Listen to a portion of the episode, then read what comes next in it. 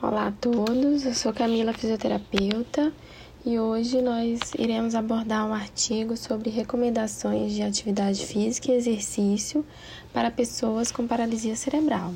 Esse artigo foi publicado na revista de Medicina do Desenvolvimento e Neurologia Infantil em fevereiro de 2016. O foco do artigo é a atividade física e os exercícios para melhora da saúde e da aptidão na paralisia cerebral. Os autores inicialmente fazem uma introdução mostrando como é importante a atividade física para essa população.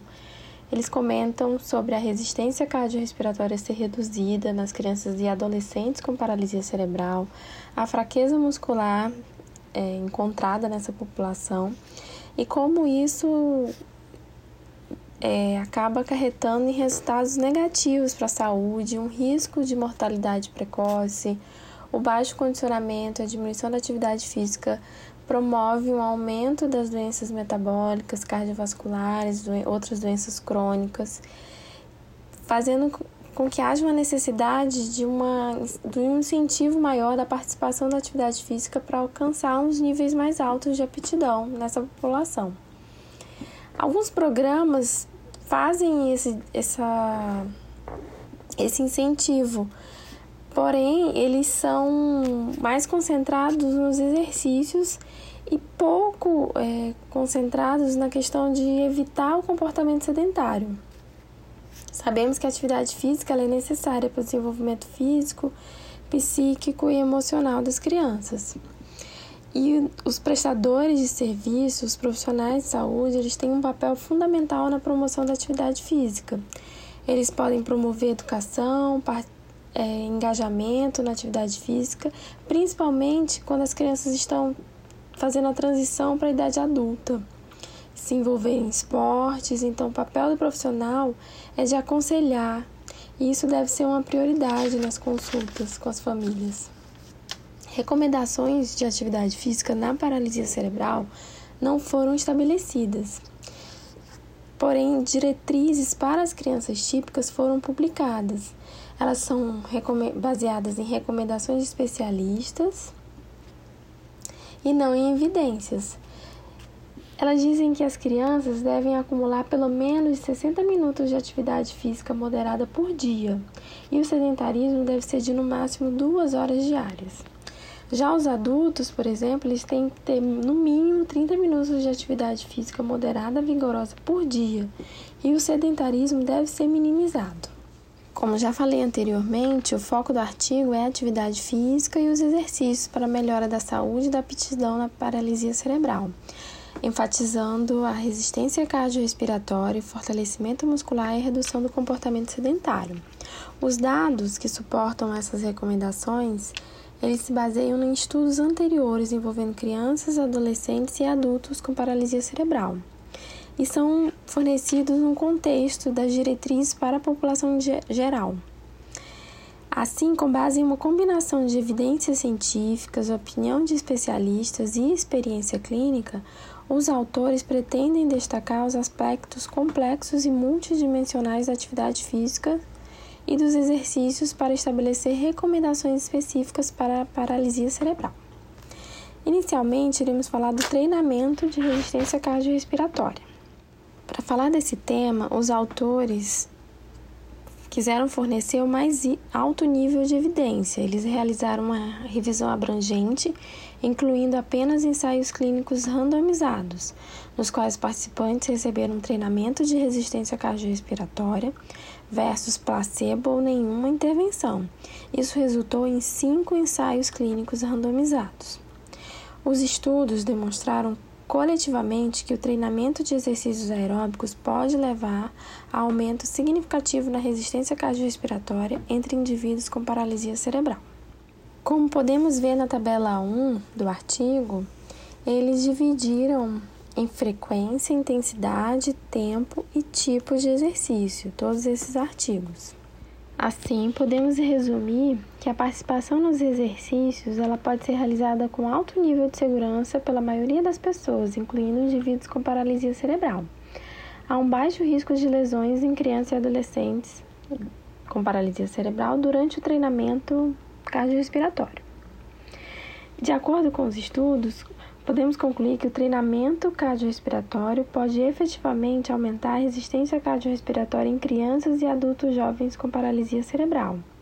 Em conjunto, os resultados sugerem que maiores ganhos na resistência cardiorrespiratória podem ocorrer com programas de treinamento de maior duração e para crianças e adultos com paralisia cerebral que têm maior mobilidade podem se envolver em maiores doses de treinamento.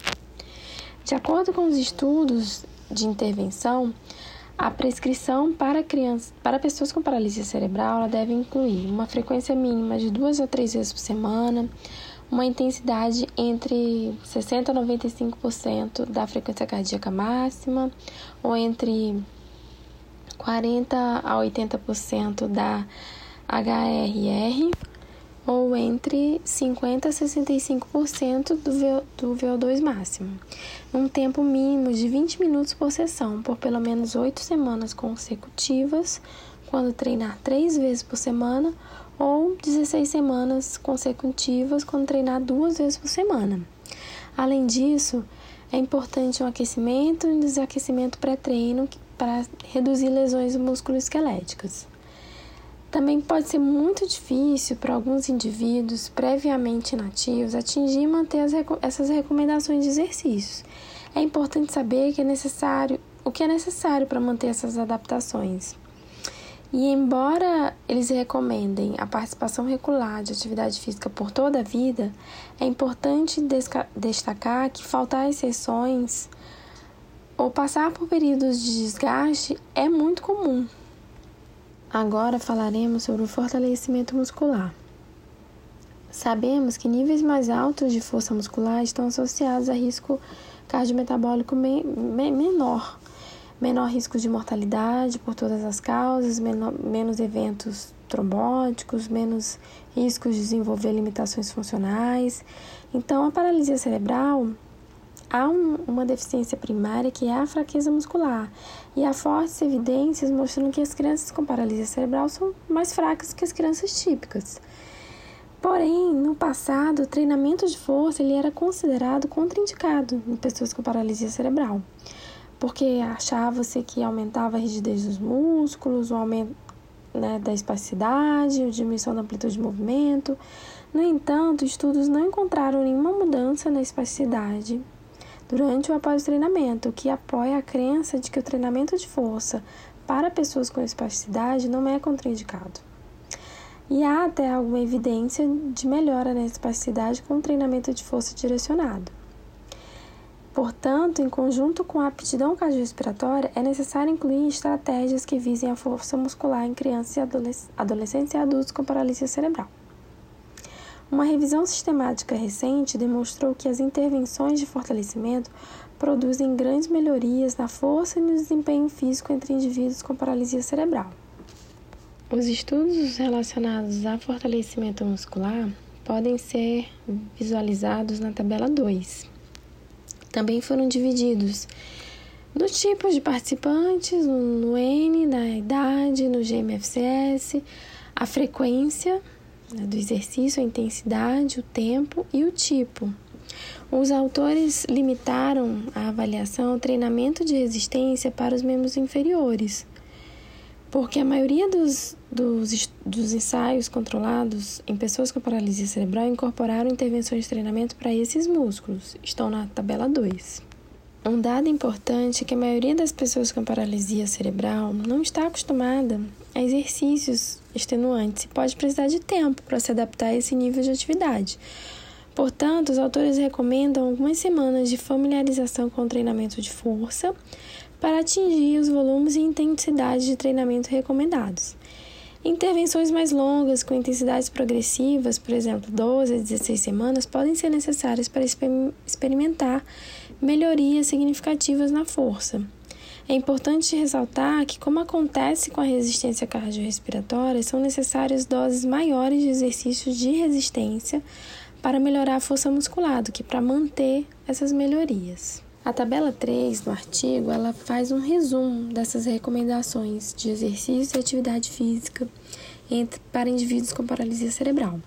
Ela divide exercícios aeróbicos, exercícios resistidos e atividade física diária. Então, ele divide na frequência, na intensidade, no tempo e no tipo de exercício. É importante depois vocês checarem essa tabela. Agora falaremos sobre atividade física basal, padrão. As diretrizes de atividade física recomendam que as atividades moderadas a vigorosas sejam adicionadas aos níveis basais de atividade.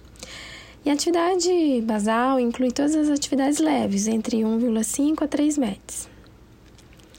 Muito tempo gasto em comportamento sedentário, especialmente quando acumulado em episódios longos e contínuos, seria prejudicial à saúde metabólica. Assim, intervenções específicas destinadas a reduzir o comportamento sedentário em pessoas com paralisia cerebral devem ser consideradas como um alvo inicial para prevenir futuras complicações cardiovasculares. Na verdade, a evidência sugere que interromper frequentemente o tempo sedentário pode ter efeitos benéficos na saúde metabólica dos indivíduos com paralisia cerebral. Para indivíduos que, que tiveram um grande comportamento sedentário e praticam quase nada de atividade física, a dose inicial de atividade deve incluir intensidades baixas, de duração limitada, com sessões, também chamadas de episódios, distribuídos ao longo do dia e da semana.